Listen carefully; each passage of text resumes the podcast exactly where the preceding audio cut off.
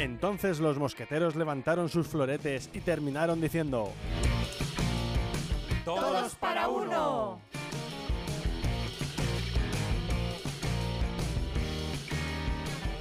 Hola, muy buenas, ya estamos un día más en Todos para Uno, este podcast que tanto nos gusta a todos y que tanto, tanto veis y tanto recomendáis. Y estamos con Lavinia, con Cristian y con Eli. Hola, buenas. Tanto. Eh, ¿Cómo? No he tanto monta tanto. Recomendáis. Sí, sí, tanto recomendáis. Y, y, quiero empezar con eso, recomendarlo, hombre, a vuestros amigos y familiares, porque nos podéis ver en YouTube, en Evox y en Spotify y luego en muchas más plataformas, buscarnos por ahí y nos encontraréis. Eso sí, que ya se puede ver en Spotify. sí, pero no estoy poniendo el vídeo en Spotify. Pues podrías hacerlo. No, sé cómo, lo sabía. No sé cómo se hace. O sea, que en Spotify también se puede ver. Por lo visto sí. Mm, no lo sabía. Interesante. Yo pensaba que solo en YouTube. No, pues bueno, intentaré buscar las mañas para que se vea el vídeo. Genial, oye, mira. ¿Vale? Bueno, el, tema de hoy es, eh, bueno, ya veis los que nos veis en YouTube que la mesa está llena de libros y es porque hace poquito, el domingo, fue el Día del Libro aquí en España. El Día Mundial ah, del Libro y del Derecho de Autor. Ah, yo creo que en España. No, no, de hecho, ah, mira. es verdad que el origen del Día del Libro ah, vale. sí que tienes toda la razón porque se remonta al año 1923 que fue en Cataluña. Ah, mira. Cuando el escritor Vicente Clavel Andrés propuso a la Cámara Oficial del Libro de Barcelona pues la celebración de esta festividad. Y el rey Alfonso XVIII de España fue quien lo aprobó, pero tres años más tarde. Y en el año 1926 ya eh, su primera celebración oficial del Día del Libro fue el 7 de octubre. Ahora sí, internacionalmente, que es ah, como estamos hoy, el origen del Día del Libro se, da en 1988, que lo promueve la UNESCO. Sin embargo, en 1995 fue cuando la Conferencia General de la UNESCO estableció que el Día del Libro se va a celebrar siempre el 23 de abril. Ah, a mí me parece curioso que sea el 23 de abril porque es verdad que coincide curiosamente con el día de San Jordi, el patrón de Cataluña, que es donde se originó. Claro. Y me parece chulo. Es y, aquí en España por eso se celebra como de manera muy regional, ¿no? Que parece que es solamente de España porque pues, tiene sus costumbres y tal. Sí, de hecho yo también me sorprendí porque yo pensaba que era una, una cosa nacional. Claro, yo de hecho me acabo de sorprender ahora, no lo pues sabía. en directo. Sorpresa en directo. Oye. Sí, está muy bien.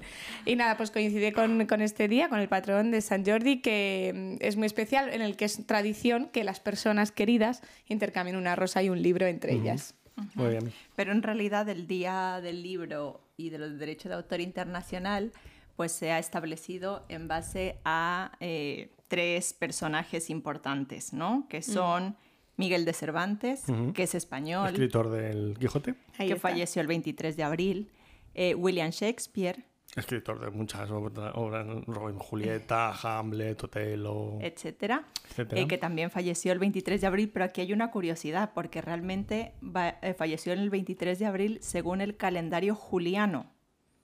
Y Cervantes, falleció el 23 de abril según el calendario gregoriano. No sé si recordáis en las clases de historia que el calendario juliano pues eh, iba de otra manera, 365 días todo el año. Eh, perdón, y, los meses tenían como diferentes días eh, a los que tiene el calendario gregoriano, que es el que tenemos ahora. Y claro, William Shakespeare nació el 23 de abril, pero en realidad, según nuestro calendario y el que utilizamos hoy, falleció en mayo. Es el bueno, o sea, Cervantes murió en el calendario bueno. Te refieres que murió, no nació, ¿no? Murió, murió, murió. Sí, sí, murió. Y luego también a, al Inca Garcilaso de la, de la, Vega, que fue un escritor e historiador peruano, oh. eh, peruano-español, digamos, pero bueno, Perú, nacido en Perú eh, que, probablemente es menos, menos conocido o no, pero que fue una persona, eh, es, muy interesante su historia porque eh, su padre fue un, una persona importante ¿no? que, que luchó en la conquista. que venía de una familia de escritores y tal, ¿no? de, de la alta alcurnia, pero su madre también era de la alta alcurnia inca. Ah, mira. Sí. Y su madre, bueno, los... los... que tenía ahí la mezcla cultural. Claro. La gente de Sudamérica pues le sonará, ¿no? Eh, los nombres que eh, ella era Isabel Chimpu Occhio hija de eh, Hualpa Tupac, nieta del Inca Tupac Yupanqui, que es un personaje muy importante del imperio Inca, y eh, sobrina de Huayna Capac, que también fue el último gran eh, emperador incaico. Entonces, bueno, su vida ha sido una vida interesante porque a la final tuvo que emigrar, bueno, emigró, decidió emigrar a España, pero sus antepasados, eh, o sea, el, hecho de no ser 100% español, sino ser mestizo, pues le trajo muchos conflictos internos y también muchos conflictos con la cultura. Claro. Y su literatura se basa un poco en eso. Pero él también murió en el 23 de de abril mm. o, lo han cuadrado porque sí, no, se supone que los tres, los, tres, los tres. No, pero en, el gregoriano o ah, en el... en el gregoriano porque, porque España, España, recordad que los, los, los, el, el, calendario gregoriano fue cambiado por el Papa Gregorio. Entonces, como los ingleses no son católicos... Eso, son protestantes. Lo cambiaron posteriormente. Mm, sí, fue por eso. eso y, sí que lo recuerdo. y hay algunos países que pues lo cambiaron todavía mucho después, o sea que pasaron por decirte del 13 de abril al 3 de mayo. Hay, hay, países que, lo han hecho con posterioridad y han, y han, pasado así, o sea, han viajado en el tiempo. Que había gente que decía, oye, que yo no he cumplido años este año. Que yo todavía, que me he quedado sin años. O, otro al revés, oye, que yo he cumplido años muy... Qué, rápido se va a pasar dos este meses año. he cumplido dos años. Más jóvenes, por eso en otras culturas son más jóvenes. Claro. Oye, mira, está bien eso. Oye, pero algunas curiosidades de de Cervantes que creo que es interesante que, podáis, eh, no sé si sabéis, ¿habéis visto alguna fotografía de Cervantes? Sí. Bueno, fotografía no. Bueno, bueno, pintura, una pintura, sí. Vale. Un selfie que se hizo ahí. Sabéis que no, no sabemos cómo fue porque todos los retratos de Cervantes han sido eh, creados a partir de una descripción propia que ha hecho él de... No te creo. Sí. Ah, sí, no sabía. Ha dicho, a mí no me vais a ver. No, no, no, no. Lo que pasa es que nunca se le hizo porque su obra se, reconoció posteriormente y ni siquiera ah. gracias a España, fue gracias a un hombre estadounidense que reconoció su obra, eh, pero ya posteriormente a su muerte y eh, los retratos se han cogido de algunas descripciones que él ha hecho de él mismo en su libro, ¿no? Por ejemplo, eh, este que veis aquí de rostro aguileño, de cabello castaño, frente lisa y desembarazada, de alegres ojos y de nariz corva, etc. Y a partir de eso se han hecho los retratos. Madre mía. así que no sabemos cómo fue. Claro, me, me, cuadro porque tampoco se saben tantos libros de él y tantas novelas, así como de Shakespeare se saben tantas, porque Shakespeare sí que, sí que él tenía más repercusión en, su época, entonces claro, sus, sus, libros... No posterior. Como... Claro, no posterior. Mm. Y Cervantes solo se recuerda, tiene más, ahora mismo recuerdo, tendría que, que saber alguna más, pero el más importante, además a, nivel mundial, es el Quijote, claro. Sí. Perdón, no fue estadounidense, fue inglés, Barry Henry Fielding. Mm. Y reivindicó esta, esta obra y tal. Y bueno, a él le pasa eh, algo muy curioso, que, que hay gente que conoce más sus personajes que a él mismo. Que a Cervantes, ¿no? claro que sí. Don Quijote y Sancho son más ¿eh? conocidos. ¿Quién, escribió, ¿Quién escribió el Quijote? Pues Don Quijote. Sí, hombre. ah, es curioso. Claro, es casi... Eh, yo imagino a lo mejor que el, que el Quijote en algunas épocas era un, un libro escrito por un anónimo. Porque mm. aunque eh, figuraba el nombre, nadie le conocía. Ya. Que por otro lado, ahora que estamos hablando de libros, eh, no sé si sabéis que Anónimo es el escritor que más libros ha escrito. Muy gracias. Oye, y de William Shakespeare, una, un, detalle que no se sabe cómo se escribe su nombre. ¿Cómo? Ah. Que no se sabe.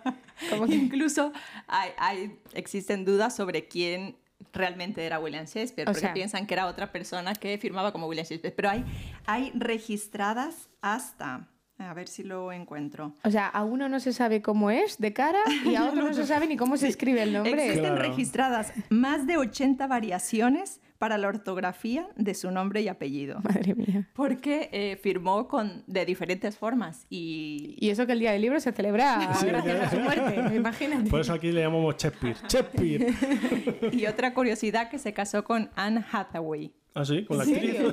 Qué mayor es esa actriz, ¿no? ¿Qué ha pasado? ¿Ha viajado en el tiempo? Qué coincidencia, ¿no? Que se llama la actriz igual que la, la esposa.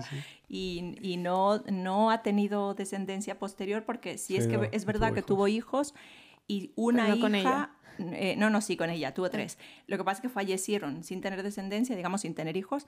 Una tuvo una hija, o sea, él tuvo una nieta y esa nieta nunca tuvo hijos. Mm, o sea que y ahí se- terminó la dinastía. El linaje. El linaje. Y luego, como, como curiosidad, esto es un dato muy tonto, pero a la vez muy, muy curioso, es que el prim- creo que recordar que fue la primera persona que se puso la vacuna en Inglaterra del COVID, se llamaba William Shakespeare. Quiero recordar mía. que sí, que se llamaba William Shakespeare. Los padres superfans. Sí, sí, sí, sí, sí. Y Shakespeare, para las Jessicas, fue el primer, la primera persona en escribir el nombre Jessica. Anda, Sí. de ahí Ah, salió, de ahí salió. Mira, mira, La. Jessie. La Jessie. Y la Jessie. Bueno, y, y David, esto puede ser que a ti 50 películas relacionadas con Bueno, las o sea, obras hay- de es que hay muchísimas, es que hay muchísimas. 50 películas. Sí, Madre sí, mía. Como por Sí, ejemplo, a ver, de- de- eh, sugiérenos una. Sé, eh, por ejemplo, hay una de Leonardo DiCaprio que se llama Romeo y Julieta, que está, es muy divertida, está en verso, pero en la actualidad. Y usan pistolas en vez de espadas y tal. Esa me gustó, Romeo y Julieta, esa, esa sí me ha gustado bastante. Pero luego, eh, pensadas en su tipo de historias, pues yo qué sé, eh, hay una serie que se llama mm, eh, Hijos de la Anarquía, que es de moteros, que es como Hamlet en realidad, porque al padre le ha matado su tío, eh, todo es saber quién se queda con el legado de, de ese, de esa eso- mafia de, Pero de eso no es el moteros. Rey León. El rey, el Rey León es, es Hamlet también, porque el tío mata al padre. O sea, ¿qué es eso? O sea, en- Sí, sí, de sí. Shakespeare se han, se- su no- sus Inspiradas. novelas. Sí, sí, se han inspirado muchas. Incluso hay películas, hay una que se llama eh, Shakespeare in Love. A Ah, mí no me gustó mucho, pero bueno, Gwyneth Paltrow ganó el Oscar, por ejemplo, en esa película, que te hablan un poco de la historia de él y sale él, Hmm. el- hecho por eh, Joseph Fiennes.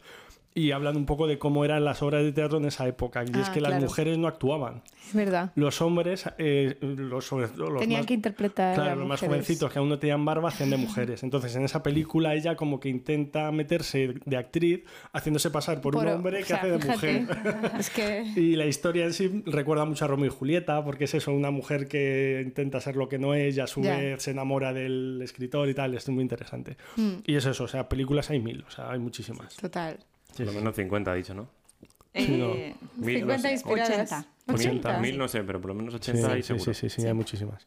Ah, Sí, pues y, él, él en, como escribía para obras de teatro, ¿no? Que es- claro. ese era su, su fuerte, eh, hubo un tiempo como lo que hemos pasado del COVID, que por, por una peste no podía la gente ir a los teatros. Entonces ahí Claro. empezó a escribir eh, eh, poesía Ah, mira. también. No ha hecho sus pininos en la poesía. Que- Sí, sí, sí, sí. No, es un gran referente dentro de lo que es la literatura y la, y la ficción en general, porque por lo que decimos, él ha inspirado a muchas, muchas historias. Muy bien. Mm. Mm, ¿Qué más? ¿Qué más tenemos de Pues nada, libros? Y... sí que me gustaría saber si vosotros le que consideráis que leéis mucho, leéis poco. Yo creo ¿Sois que de leer? sí. Yo sí soy de leer. Y hubo un año, hace como dos o tres años, Sí. que creo que antes de la pandemia, que dije, voy a leer un libro al mes. Anda. Y me leí más de 12 porque es verdad que algunos eran muy cortitos, como El tercer hombre Sí, o... que no fuiste a por los difíciles. No, no, me leí No, algunos, no, algunos largos como Dime quién soy, que ese es Ah, larguito, Cometas en el cielo, también me leí y tal. Sí. Entonces, ese año sí llegué a, las 12, a los 12 libros. Oye, pues ni tan mal. Oye. Pues seguro que te has ayudado un poco a, a subir la media que ahora os hablaré. promedio. ¿Y tú, Pues yo, la verdad es que no soy tan, tan lectora como David. David es, es muy lector. Porque usualmente leo más cosas de, de mi profesión. Claro, que no te queda tiempo para... Sí, eso pasa a veces, que cuando estás estudiando y lees mucho sobre cosas, pues eso, dedicadas a tus estudios, ya luego no, no tienes, no tienes ganas, claro, de seguir leyendo, sí. Eso se entiende. Sí, es verdad que me pasa lo mismo. Yo leo la revista que me manda el colegio de profesionales, más los estudios o algo que a mí me interese para, para el día a día. Y luego también pues eh, tengo mi lectura de fin de semana y tal, que, que es un poco variada. Pero sí es verdad que quiero retomar y me sorprendió mucho lo que dijo David porque sí que lo vi una prima mía que es muy, muy lectora, de hecho ha escrito un libro, Oh, pues justo publicó en, en Facebook eso de que eh, su pro- mm, se propuso hace un año leer eh, un libro cada mes y este año dos al mes. Uh. Entonces dije, tengo que empezar con el de uno al mes, que me vendrá bien. Qué Así valiente. que sí. Yo casi que me quedo con uno al año y voy... Bueno, oye, Tirando, ¿no? sí, sí, sí.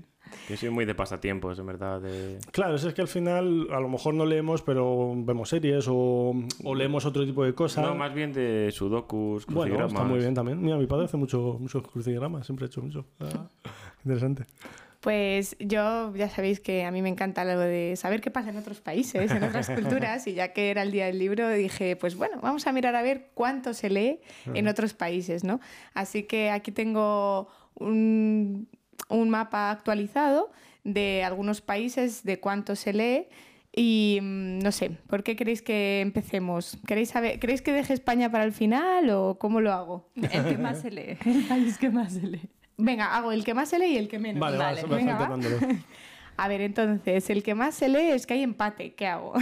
bueno, dilo los dos. hay un empate entre Canadá Ah, mira. y Francia. Mira, o sea que a los libros en francés probablemente les va muy bien, ¿no? Sí, eso parece. Teniendo en cuenta que en Canadá se habla francés también.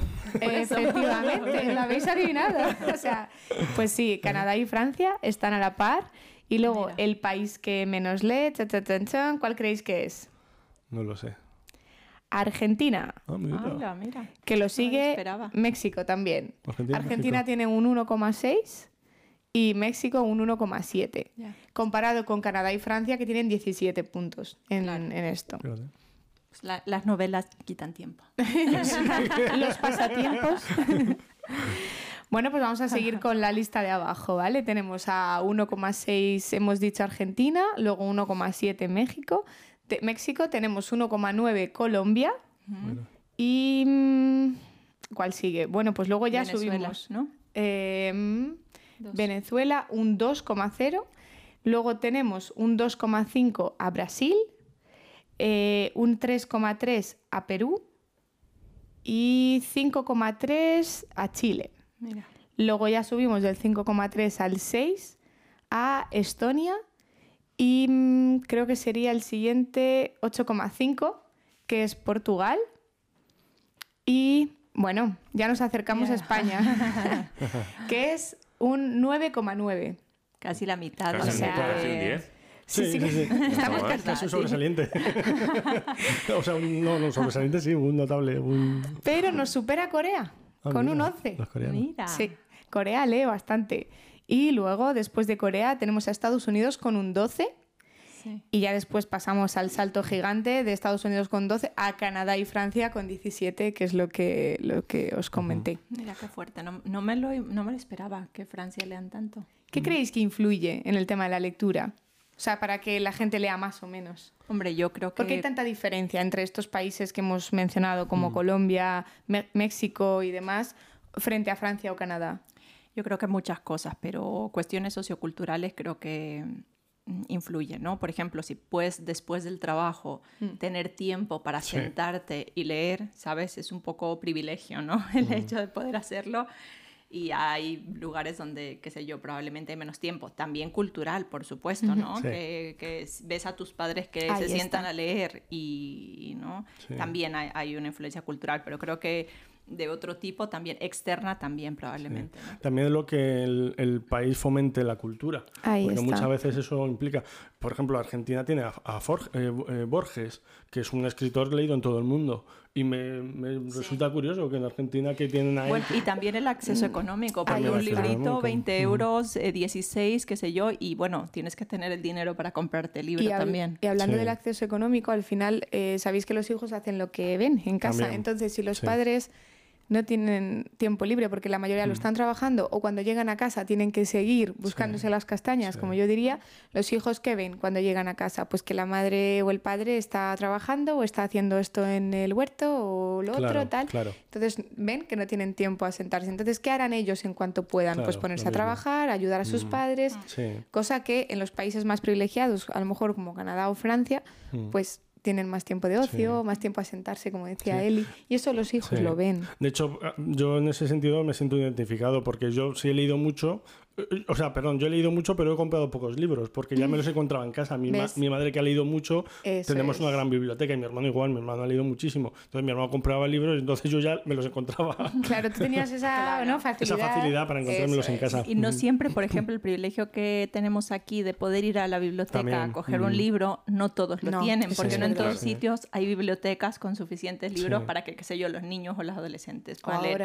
Y el problema que estamos teniendo ahora con los adolescentes que les está costando mucho leer porque sí que es verdad que llama la atención más eh, las redes sociales. Sobreestimula más. Estimula más, Ver la peli, las series. Es verdad que a veces el cine y las series ha fomentado eso, porque a veces veías una peli y dices, pues muere el libro.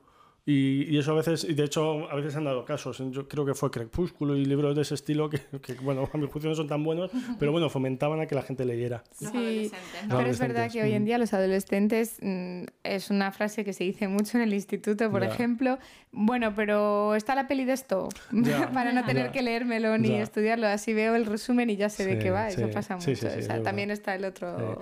También algo que ayuda mucho a leer son los cómics, parece tontería, pero no lo es, porque es verdad que a lo mejor puedes empezar con cómics de superhéroes, pero luego hay lo que se llaman los comics books, que bueno, el gran Will, eh, Will Eisner eh, lo fomentó y puedes encontrarte el Comics Book como eh, Mouse, que es un, mm. es un cómic que habla de la, Segunda Guerra Mundial basado en hechos reales, que los dibujitos son muy Disney, son ratones y gatos, y te habla una, una, historia muy dura como es eh, los campos de concentración. Entonces, bueno, esas cosas a la larga, si empiezas a leerlo de, de adolescente, luego el paso siguiente es leer libros. A mí me pasó, yo de, chaval no me gustaba leer.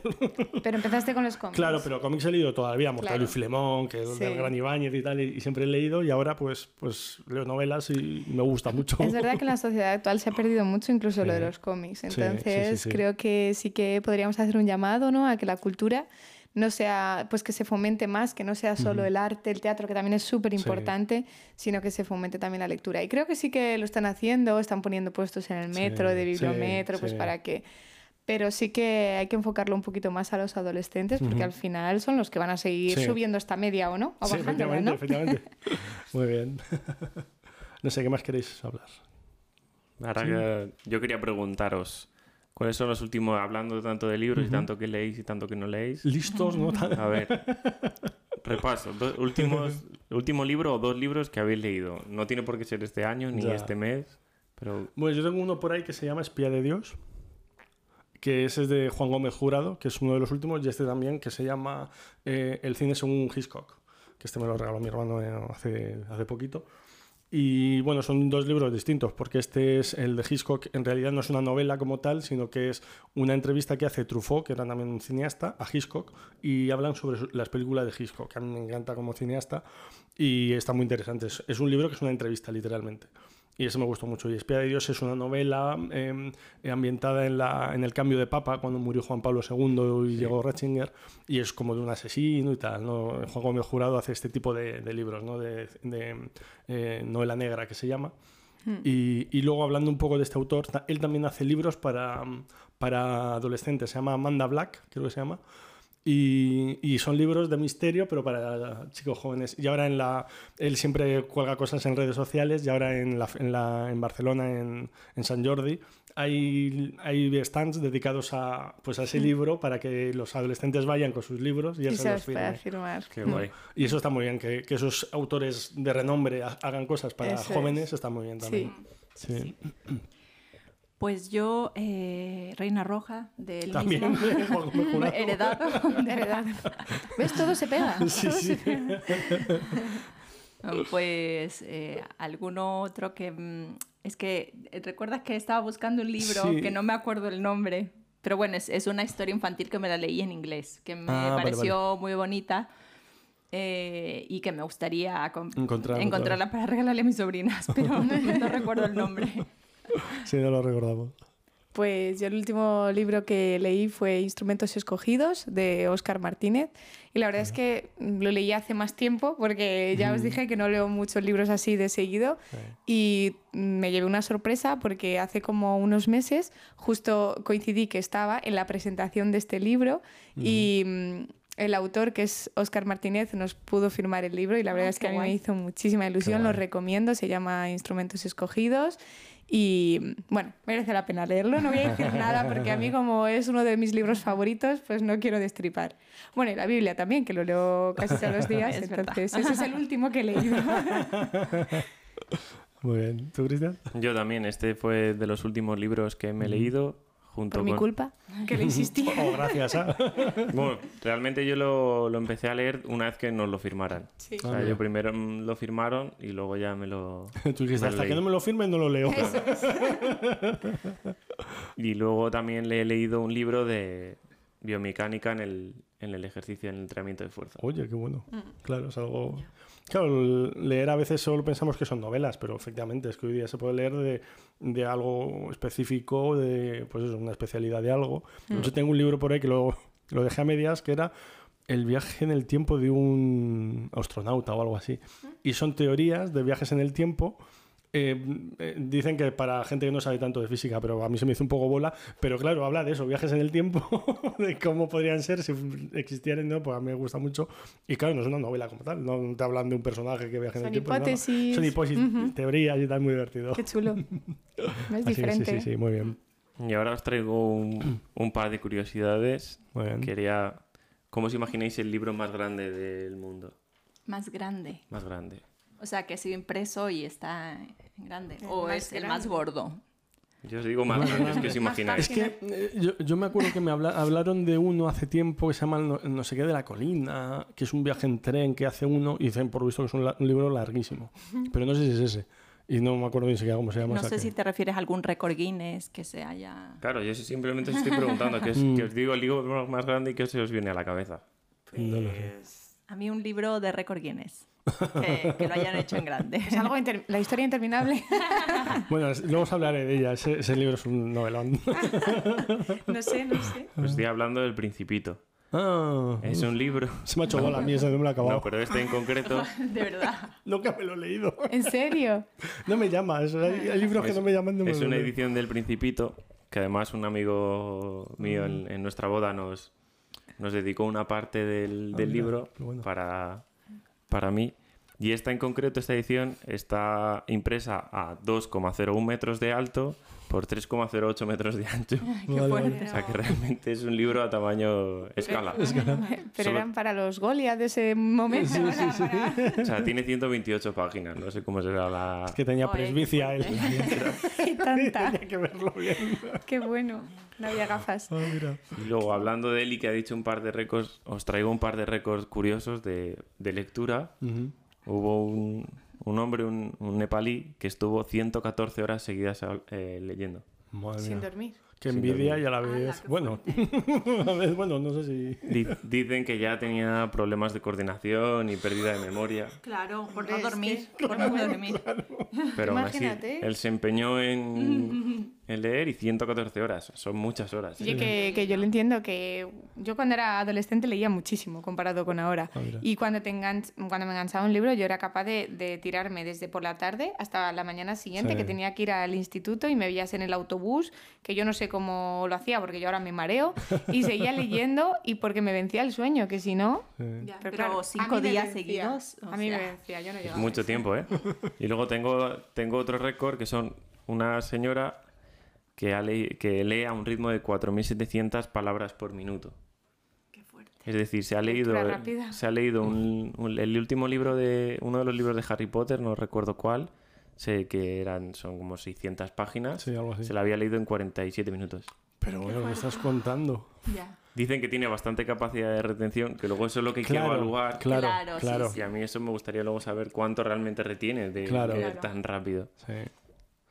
Y luego os quería preguntar cuán- cuánto creéis que ha sido el libro más caro que se ha comprado en la historia. Ah, Ay, quiero que este dato lo conocía, pero se me ha olvidado. Pues no yo- lo sé. Decir una cifra, a ver cuánto de cerca Ah, os de, quedáis. de cifra de cuánto ha costado. Sí. 6 millones de dólares. ¡Hala! Por Por, decir. por un libro. Yo qué sé. A lo mejor era una versión original de algo. claro. Letras una en versión oro. original. El primero, el primero, Claro, el un- primer El libro escrito. escrito, ¿no? No, yo quiero decir ser, ¿qué, no qué valor le daríais a Claro, un darle, libro. darle. Yo he hecho 6. Sí, un millón. Bueno, un- coleccionistas, pueden un millón, qué sé yo. Se habéis quedado lejísimos, ¿eh? Sí, ¿no? En una subasta fueron 14.165.000 dólares. Qué locura. Pero qué libro. ¿Qué libro fue? Eso ya os dejo que lo busquéis. Ah, mira, Eh, bien. no, con deberes. No nos hagas esto. Ah, mira, mira, qué bien. Es una, era una edición manuscrita Claro. y ya era una reliquia y en una subasta salió... Claro, es que ese tipo de, novel- Claro. de libros luego cuestan mucho, claro. Y luego, hablando de, de récords, ¿cuál creéis que es el libro más vendido de la historia? Bueno, siempre está la Biblia en, en el top. Sí, que me imagino que será la Biblia. La verdad que está dentro del top con 3.900 millones de, de ventas Madre mía. al año 2022. No sé, imagino que habrá seguido, pero Claro. Sí. a 2022 Tenemos aquí una versión en cómics. Sí, es un manga. ¿En serio? Sí, sí, sí. Anda. Sí. Y luego tenemos el seguido del En un lugar de la Mancha, de cuyo nombre no. con, quin- con más de 500. Después de la Biblia, el Quijote. El Quijote Quijote. siempre está Qué en la fuerte. zaga. Sí. Qué fuerte. Es que me parece fuerte porque es tan difícil. O sea, yo no lo entiendo.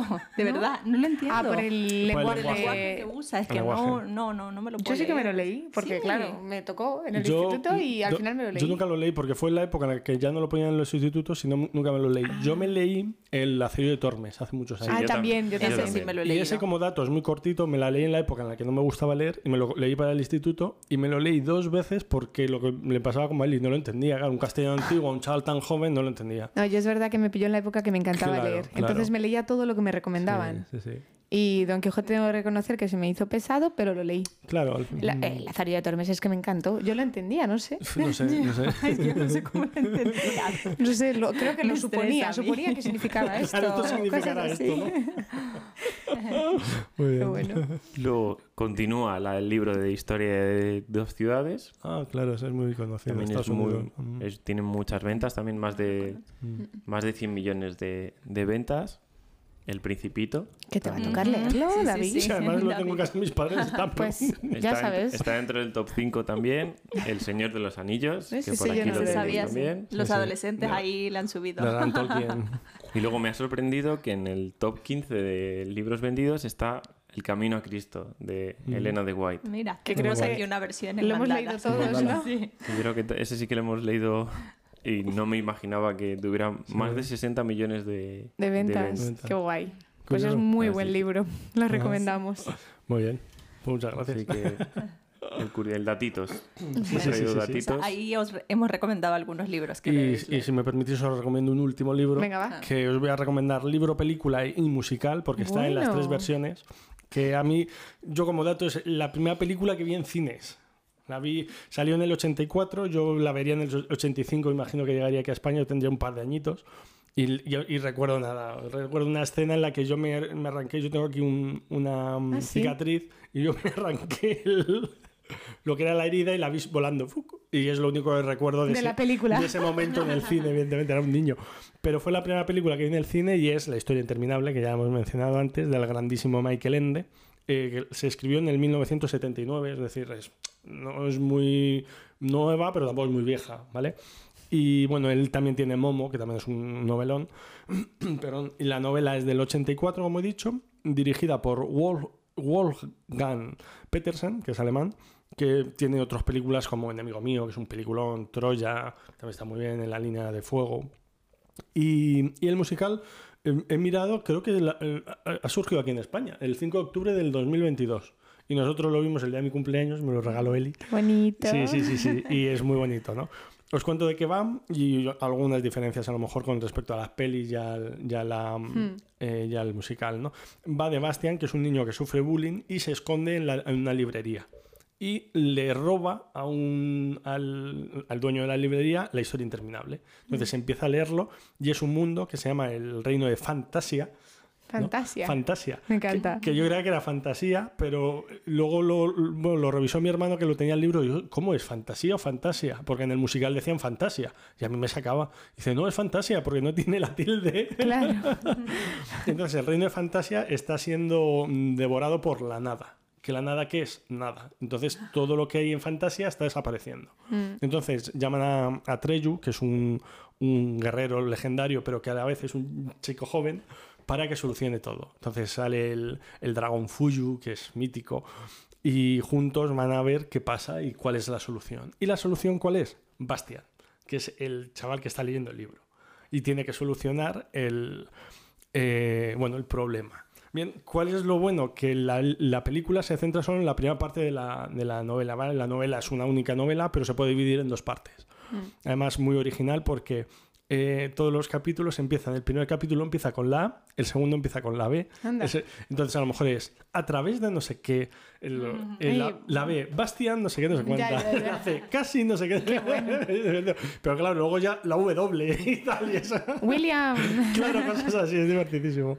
Eso, eso por un lado. Por otro lado tiene que está escrita en dos colores. Cuando es el reino de fantasía, creo recordar que es rojo ah. el texto.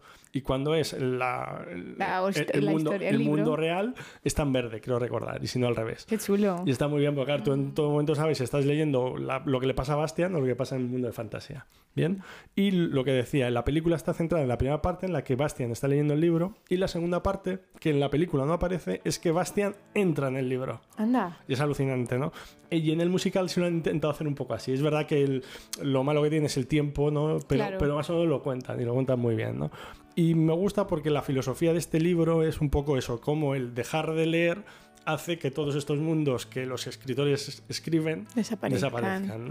Y en el libro al principio y en la película creo recordar que también dicen que, y es muy bonito, ¿no? dice, yo soy el capitán Haddock cuando leo, eh, el, capitán Nemo, perdón, cuando leo 10.000 leguas de viaje submarino, o puedo ser Robinson Crusoe, o puedo ser no sé quién. es verdad, el lector al final... Sí, se mete. Se mete, ¿no? Y, y el escritor también cuando escribe lo es también y, y tiene que ser un asesino, si está escribiendo sobre un asesino, ¿no? Entonces es bonito, porque este libro, que recomiendo evidentemente, nos ayuda a entender un poco eso, qué es leer y lo que ayuda en la lectura. Así que bueno, ah, hasta aquí el programa de hoy, creo. si queréis añadir algo más. ¿No? no, creo que no. Pues nada. A leer, se ha dicho. A leer, se ha dicho. A leer y a escuchar este podcast en Evox, en Spotify y en YouTube y en otras plataformas. Hasta luego. Adiós. Adiós.